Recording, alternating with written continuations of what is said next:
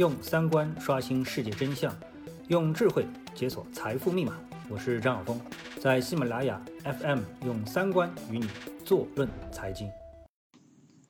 嗯，各位听众，大家好啊。嗯，我呢，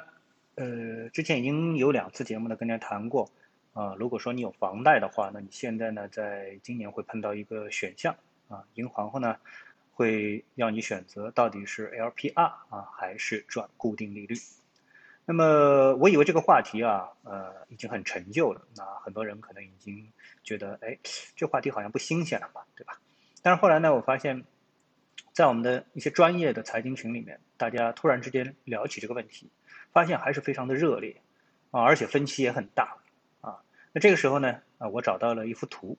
啊，是一幅思维逻辑图。啊，是一个，呃，是这个是否啊的一个选项的这么一个图啊，我给大家呢详细的解读一下。那我相信呢会对大家啊做出一个判断，理性的判断会有很大的帮助啊。因为我把这条放在了呃这个我的微博里面啊，这个后面的跟帖非常的踊跃啊，所以我相信大家肯定也是非常需要这样的一个呃图来帮大家呢梳理一下啊这样的一个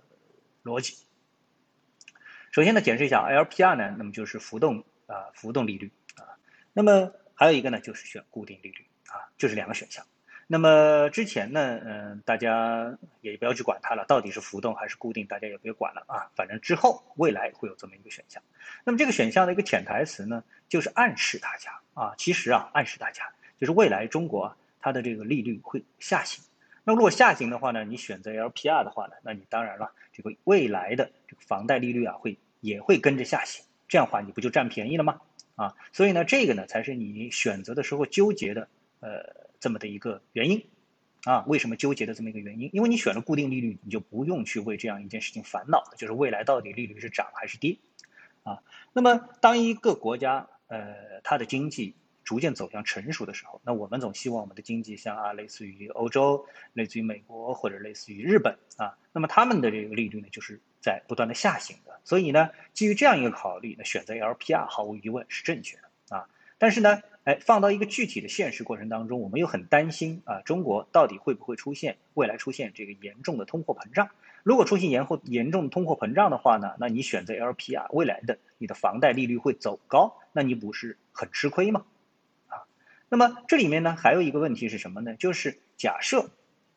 未来出现严重的通货膨胀。啊，比如说现在我们发现存款利率是四啊，或者说你的房贷利率是在四个点左右，打打折之后啊，四个点左右。那么如果未来的这个贷款利率上升到八，啊，根据现在普遍的啊，根据现在普遍的，你的这个房贷里面啊，百比如说百分之六十是本金，百分之四十是利息，或者是对半开这样一个情况的话，那你未来可能就是，呃，你的利息部分啊就会翻番。啊，那么想想呢就比较可怕，对不对？好，我们来详细分析一下有有几种这种可能性，你会怎么选择？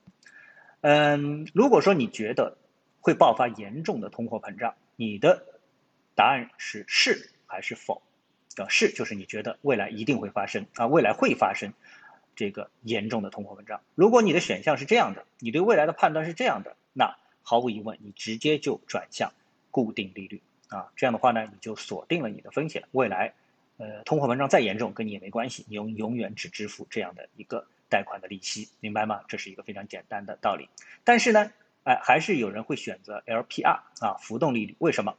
那么有下面五种情况，建议你可以选择 LPR。第一种，你贷款五年内到期，啊，你的贷款五年内就到期了。那么什么概念？就是在五年内，我们认为出现恶性通货膨胀的可能性。很小，几乎不存在，所以这时候呢，你转 LPR 是合适的，你还能占五年的便宜啊，这是。然后呢，再有一个选项，你考虑五年内换房啊，因为你换房的话，你的这个呃房贷啊一定会重做啊，那么这时候呢，你会有再次选择的机会，到底是选择 LPR 还是选择固定利率？所以呢，在五年内换房的话呢，你也选 LPR 啊，还有一个呢，就是。可投资资产超过未还本金的百分之五十，啊，这个比较有拗口啊。如果你可以投资的资产啊，比如说你手里呃这个可以拿来去做股票啊，或者等等之类的啊，那么超过未还本金的百分之五十，就是你手里的现金非常的宽裕，什么概念呢？你随时可以提前还贷啊，或者说是还掉百分之五十以上的贷款啊，那这时候。你实际上进退自如啊！如果这个时候哎突然出现了恶性通胀了，你发现哎利率升高了，这时候你快把本金给还掉，这样的话呢你就不会啊承受这个 LPR 的一个风险了啊。好，讲到第三个的时候呢，我跟大家插一句啊，我现在呢开通了一个抖音号啊，呃这里面呢我每天下午周一到周五下午两点呢会大家做直播啊。如果说大家希望在直播当中跟我直接进行一种更更加。干脆的交流的话呢，那么可以到抖音里面去搜一下“小峰全财经”啊，小峰就是我的名字，全财经，全部的全，财经的财经啊，小峰全财经。那么加我的抖音号，我们可以在抖音上面每天一个小时的直接的直播的沟通啊。好，那么刚才讲了三个，那么第四个呢，就是贷款利率如果是高于九折啊。因为有的人啊，你在贷款的时候啊，这个银行给你的利率是非常优惠的啊，我听说最多的可能会接近七折啊。如果在这种情况下面呢，哎，那么你是高于九折的，就是你本来啊这个就不是太占便宜。那么这样的话呢，呃，你占赚 LPR 是合适的，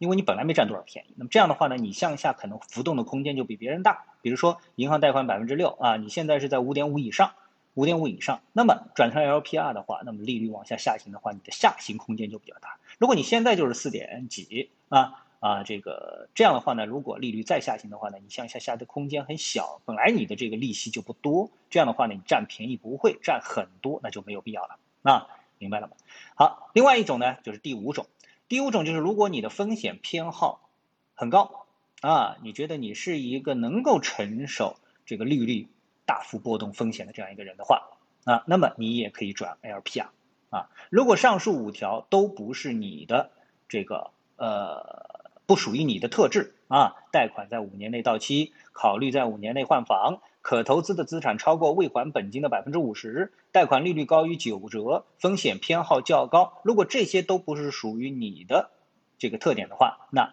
建议你直接还是转这个。固定利率啊，所以呢，它等于里面有六个选项啊，呃，干脆的啊，如果你觉得会爆发严重的通胀，那你就直接转固定利率啊。等会儿呢，我试试在上传的时候呢，把这幅图也上传上去，大家呢可以看得更仔细一点，看看是不是可以啊。好，那今天的节目呢，就跟大家直接沟通这样的一个话题，谢谢各位啊，我们下次的节目时间再见。